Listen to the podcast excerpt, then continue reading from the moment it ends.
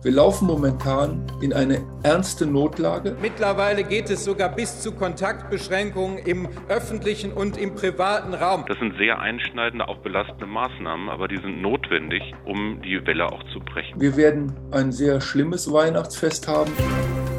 News Junkies. Was du heute wissen musst. Ein Info-Radio-Podcast. Es sind noch 35 Tage bis Weihnachten. Aber ob Weihnachten dieses Jahr ganz normal gefeiert werden kann, hm. das wird immer unwahrscheinlicher. Den Grund kennt ihr, die Corona-Infektionszahlen. Die steigen nun schon seit längerer Zeit und das sehr deutlich. Lothar Wieler vom RKI, der warnt vor einem sehr schlimmen Weihnachtsfest, wenn jetzt nichts passiert. Die Politik hat deshalb heute über Maßnahmen und Verschärfungen der Regelungen diskutiert. Unter anderem heute im Bundestag. Da wurde ein neues Infektionsschutzgesetz beschlossen. Und das regelt unter anderem 3G am Arbeitsplatz. Deutschlands Strategie gegen Corona. Heute auch Thema bei der Ministerpräsidentenkonferenz. Da ging es um einheitliche Regelungen, es ging um viel Geld und die Frage, wie kann man das Boostern beschleunigen? Tja, und dann ist da auch immer wieder das Thema Lockdown und ob Länder da die Entscheidung treffen können, ob ein Lockdown in einem Bundesland verhängt werden kann oder nicht. Drohende Zugangs- und Kontaktbeschränkungen, so gar keine guten Aussichten für das Weihnachtsfest also. Ob Weihnachten noch zu retten ist, damit beschäftigen wir uns heute. Die News Junkies, das sind heute Martin Spiller und Lisa Splanemann. Hi. Hallo. Die Zahlen sagen alles. Über 65.000 Corona-Neuinfektionen und das innerhalb eines Tages. Sieben Tage Inzidenz jetzt bei gut 330. Ja, und entsprechend deutlich hat sich dann auch der RKI-Chef Lothar Wieler gestern bei einer Videokonferenz geäußert. Er beschreibt die Situation inzwischen sehr dramatisch. Hören wir mal rein. Es ist in jeder Region Deutschlands bereits, in jeder, jetzt wo wir hier sprechen, ist die normale Versorgung nicht mehr so gesichert, wie wir das kennen. Es werden jetzt schon Schlaganfallpatienten teilweise über anderthalb, zwei Stunden gesucht, wo man sie hinfahren kann, weil die Betten nicht mehr frei sind. Herzinfarktpatienten, es werden OPs verschoben, es werden Kinder, weil wir auch viele, viele ähm, Atemwegsinfektionen außerhalb von Covid haben. Kinder werden auch teilweise Intensivstationen über anderthalb Stunden verlegt, weil äh, die Betten gesucht werden. Ja, ganz ähnlich klingt das, wenn man ganz konkret mit den Pflegekräften auf den Intensivstationen redet. Die beschreiben die Lage inzwischen als richtig kritisch. Zum Beispiel Ralf Berning, der ist Gesundheits- und Krankenpfleger auf der Intensivstation am Evangelischen Klinikum Bethel in Bielefeld. Er sagt, es brennt lichterloh. Also unsere Intensivstation ist ähm, jetzt in den letzten Wochen und Monaten sehr stark belastet mit den Covid-Patienten. Wir haben eigentlich insgesamt ähm, 16 äh, Betten, können aber seit Monaten nur 10 Betten äh, nutzen, weil wir nicht genügend Personal haben. Das ist natürlich auch ein Problem, was vor Corona schon da war, aber das Problem mit Corona kommt obendrauf. Wir haben jetzt durchweg immer zwischen sechs und sieben äh, Covid-Patienten, dann ein oder zwei mit Zustand nach Covid und dann vielleicht noch ein oder zwei Patienten, die normale Intensivpatienten sind, haben aber nicht genügend Personal, um das einfach so wegzuarbeiten, weil äh, der Aufwand einfach sehr, sehr hoch ist. Und es kommen da auch immer mehr Patienten dazu. Das berichtet dieser Krankenpfleger. Die Zahlen sind ja jetzt schon hoch und die Situation, die könnte sich aber noch weiter zuspitzen. Mhm, und dann ist da Lothar Wieler vom Robert-Koch-Institut. Wir haben ihn eben schon gehört. Der blickt mit großer Sorge in die Zukunft und hat gestern eine klare Ansage geliefert zum Thema Weihnachten. Wir laufen momentan in eine ernste Notlage. Wir werden wirklich ein sehr schlimmes Weihnachtsfest haben wenn wir jetzt nicht gegensteuern. Das ist eine klare Sprache, aber ich kann nach 21 Monaten es auch schlichtweg nicht mehr ertragen, dass es nicht erkannt wird, was ich unter anderem sage und wie auch viele andere Kolleginnen und Kollegen. Ja, wenn man das so hört, würde ich sagen, allerhöchste Zeit, das Ruder noch rumzureißen. Auf jeden Fall. Dabei hatte sich aber noch im Oktober der Bundesgesundheitsminister Jens Spahn von der CDU dafür ausgesprochen, den Status epidemische Lage bald zu beenden. Mhm. Und hatte das dann damit begründet, dass ja vier von fünf Erwachsenen geimpft seien. Das hat übrigens heute Manuela Rottmann von den Grünen im Bundestag auch noch mal ganz deutlich angesprochen. Am 25. Oktober, das ist gerade mal drei Wochen her, hat Ihr Gesundheitsminister gesagt, die epidemische Lage soll auslaufen. Ich bin verwirrt. Was ist denn los? Und Ihr aktueller Dauerkandidat für den CDU-Vorsitz fordert genau dasselbe. Ja, das ist auch eine klare Ansage. Epidemische Lage, darum ging es also heute im Bundestag. Mhm. Ohne diese Sonderlage braucht es neue Maßnahmen und ein neues Infektionsschutzgesetz. Das wurde nach einiger Diskussion dann auch beschlossen heute.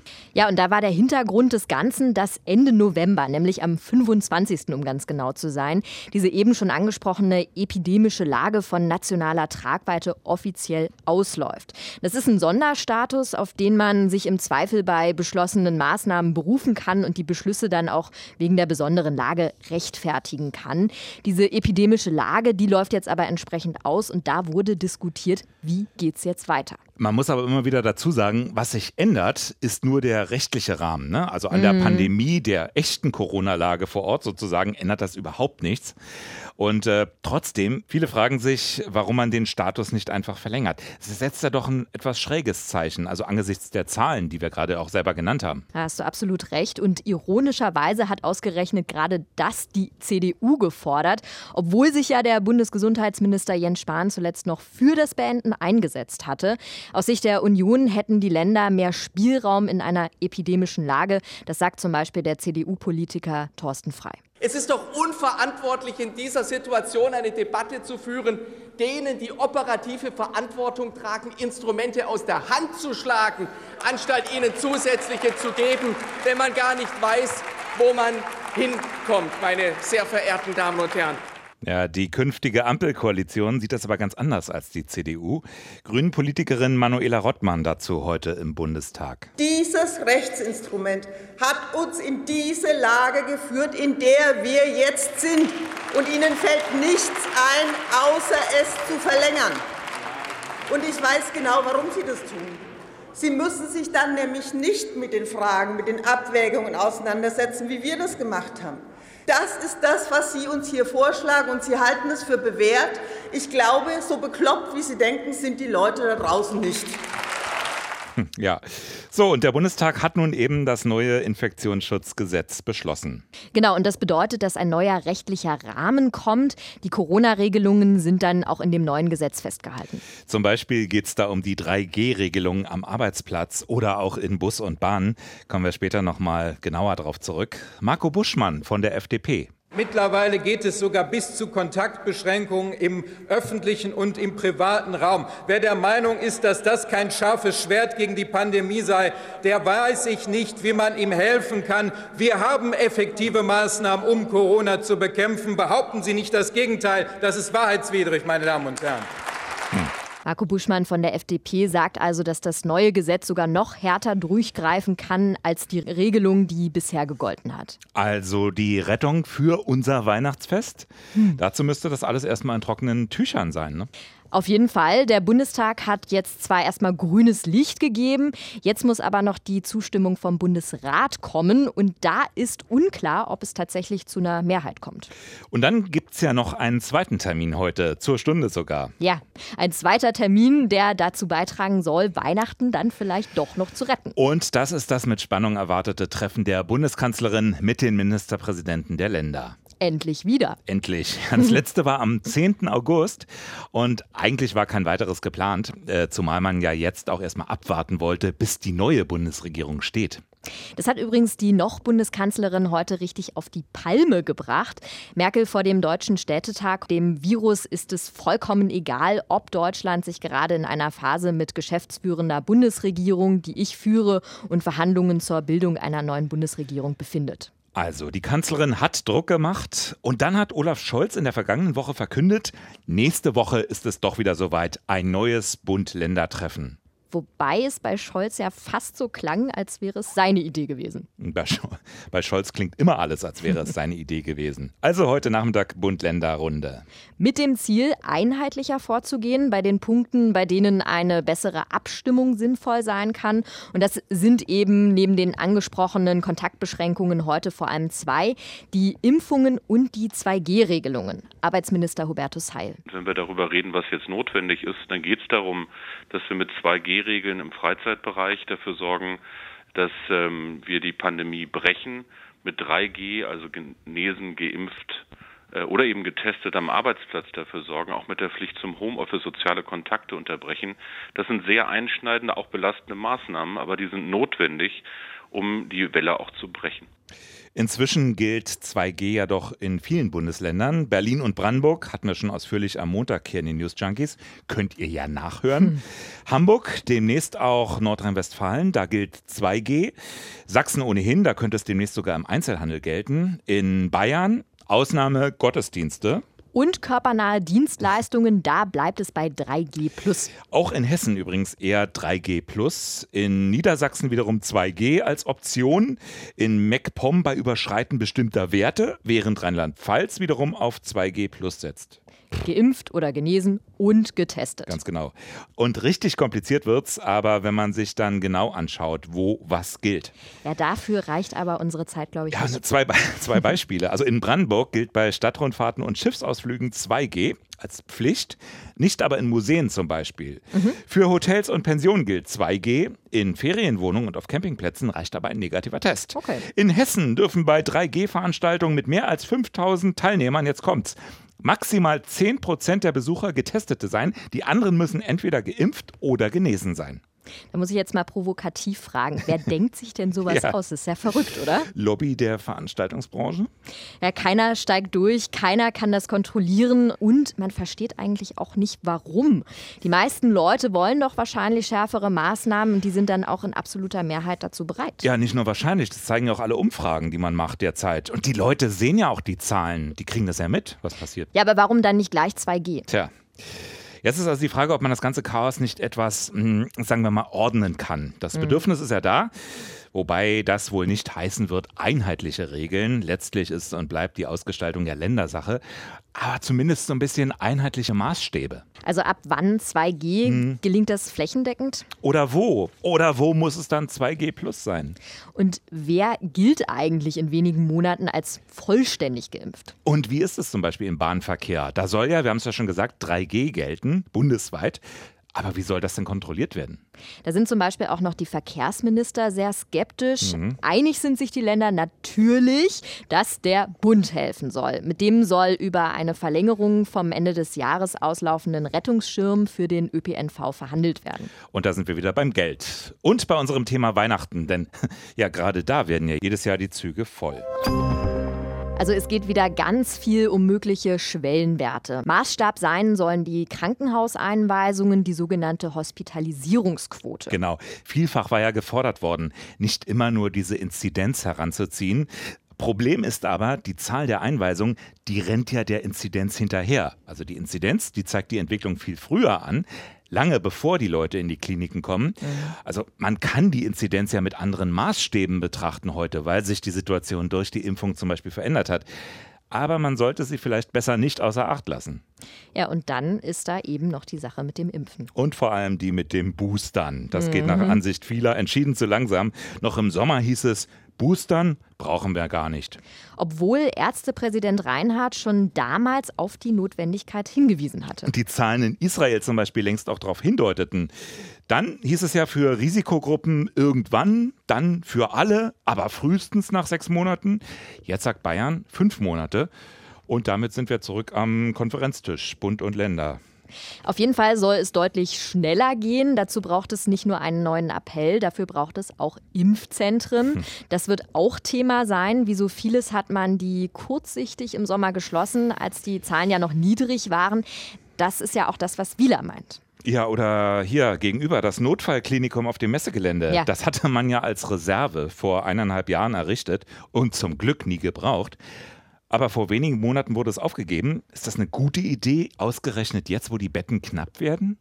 Das nutzt ja alles nicht, wenn, wie wir es vorhin schon gehört haben, kein Personal da ist. Ja, aber das Argument waren ja oft auch die Kosten. Und klar, haben die ganzen leeren Impfzentren, die haben natürlich Geld gekostet. Der Abbau und Wiederaufbau jetzt, der dürfte aber kaum billiger sein.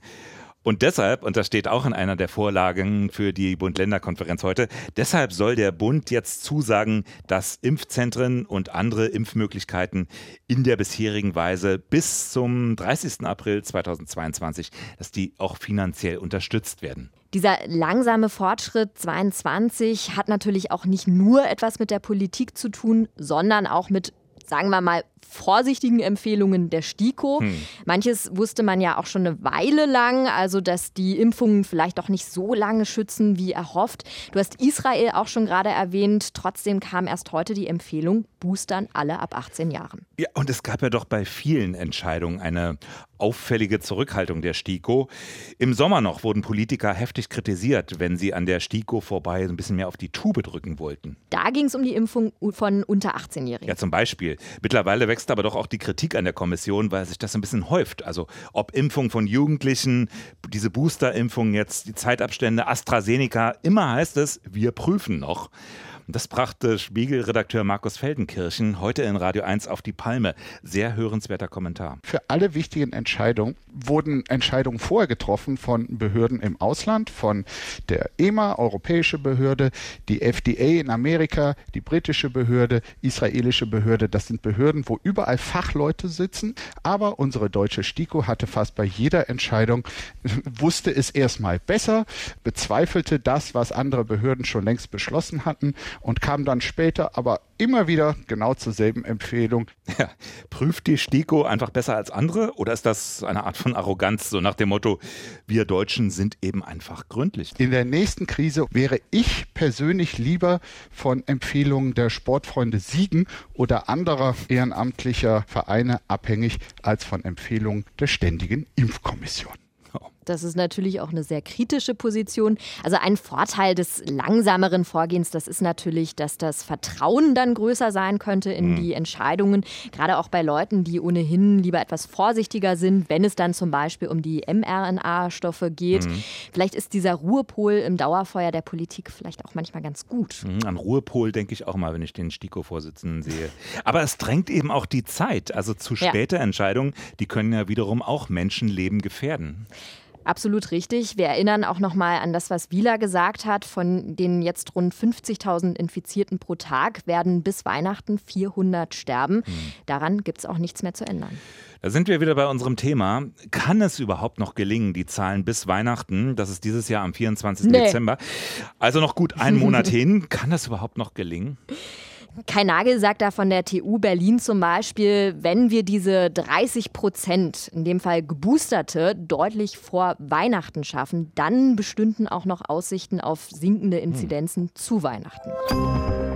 Es geht bei all den Beschlüssen also letztlich auch um ein Signal, also einen Weckruf, um ein pandemiemüdes Deutschland wieder wach zu rütteln, so zum Beispiel Gesundheitsminister Spahn. Ja, und es ist ein Rennen gegen die Zeit. Und ich würde mich nicht wundern, wenn die Zusage, wir werden keine neuen Lockdowns machen, keine mhm. Lockdowns mehr brauchen, also wenn wir die vielleicht auch nicht mehr so oft hören werden. Das war vielleicht etwas voreilig. Zumindest in einigen Bundesländern sind heute Einschränkungen wohl zu hm. erwarten. Hm. Konkret wird es in Sachsen. Dort hat Ministerpräsident Kretschmer heute im Landtag einen harten und klaren Wellenbrecher angekündigt, ohne explizit von einem Lockdown zu sprechen. Aber laut Medienberichten könnte es zum Beispiel Schließungen geben im Kultur- und Freizeitbereich, mhm. Veranstaltungen, Bars, vielleicht auch Restaurants. Zunächst hieß es ab nächste Woche schon, dann aber hieß es in Bild und Leipziger Volkszeitung, dass es am 15. Dezember erst losgehen könnte. Das wäre dann auch noch über Weihnachten. Ja, hoffen wir mal, dass dann noch was von dem Fest übrig bleibt. Das war's von uns. Die News Junkies hört ihr morgen wieder und falls ihr Fragen oder Anregungen habt, dann gerne an newsjunkies@inforadio.de. Vergesst nicht, uns auch zu abonnieren, zu liken, überall, wo es Podcasts gibt. Wir hören uns morgen wieder. Bis dahin. Tschüss. News Junkies was du heute wissen musst. Ein Podcast von Inforadio. Wir lieben das Warum.